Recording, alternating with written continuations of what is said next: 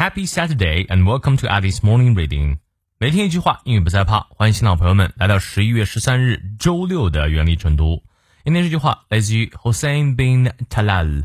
侯赛因·宾·塔拉勒，他是一位中东政治家，历经冷战及四十年的以巴冲突，在一九九四年呢，成为第二个承认以色列的阿拉伯国家领导人，也是一个胸怀大局的人。他的这段话我特别喜欢。We should face reality and our past mistakes in an honest, adult way. Boasting of glory does not make glory. And seeing in the dark does not dispel fear. 我们应以诚实、成熟的态度面对现实及过去的错误。吹嘘荣耀不会造就荣耀，在黑暗中歌唱无法驱逐恐惧。你看，你翻译对了吗？我们来逐词看一下。We should，我们应该。 Face reality, face 在这里做动词，指的是面对的意思。Reality 指的是现实。And our past mistakes，同时要面对什么呢？Past 过去的 mistakes 错误，在这里 s 是复数，就是好多错误了。In an honest adult way，in a 什么什么 way 指的是以某种方式。Honest 指的是诚实的，adult 指的是成熟的。呃，美国人念 adult，英国人会念 adult，这个发音我等会儿再讲一遍啊。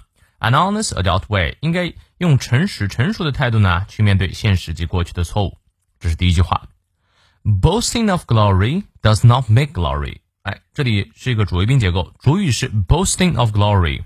Boast 本身是动词，指的是吹嘘的意思。Boast of something 是吹嘘某事。在这里呢，动词做主语要加 ing，就是 boasting of glory，吹嘘荣耀啊。Does not make glory 啊，是不会造就荣耀的。这里。造就某个东西可以用 make。And sing in the dark，哎，这是后半句话的主语，在黑暗当中唱歌，does not dispel fear。dispel 指的是驱逐、驱散的意思，fear 恐惧，在黑暗当中歌唱呢，无法驱逐恐惧，也就是只能自我安慰而已。吹嘘过去呢，没有办法让你现在变得厉害啊，也是一种逃避现实而已。所以啊，我们应该用诚实、成熟的态度去面对现实及过去的错误啊！真的说的特别棒啊！无论是在国际关系上，还是在个人的成长上，都应该这样。好，让我们来看一下其中的发音知识点。We should face a 双音念到位。We should face reality reality 注意它的重音。And our past mistakes in an honest H 不发音啊，honest adult way adult 注意它的重音在第二个音节。Boasting of glory does not make glory。 boast 注意它的元音，boasting of glory does not make a 双音到位，and seeing in the dark does not dispel fear。dispel 重音在第二个音节。好，从到尾我们来过两遍。We should face reality and our past mistakes in an honest, adult way.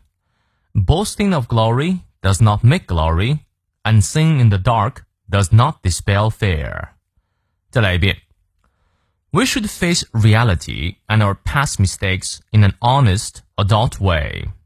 Boasting of glory does not make glory, and seeing in the dark does not dispel fear. 希望这段话对你有所启发。那么有任何问题，哎，我们的晨读直播不见不散。六点半啊，如果实在来不了的话，可以听回放，但最好能来直播。See you then.